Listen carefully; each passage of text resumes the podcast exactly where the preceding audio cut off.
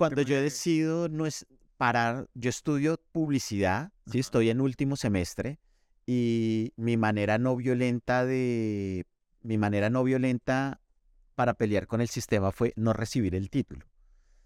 Eh, ahora siento que fue una pendejada lo que hice, pero en el momento pues yo me sentía como Simón Bolívar, o sea, decía Neil Armstrong, porque yo estudio toda la carrera, yo estudio toda la carrera y digo, no, mi, mi manera de, de pelear con un sistema que no creo, ¿sí?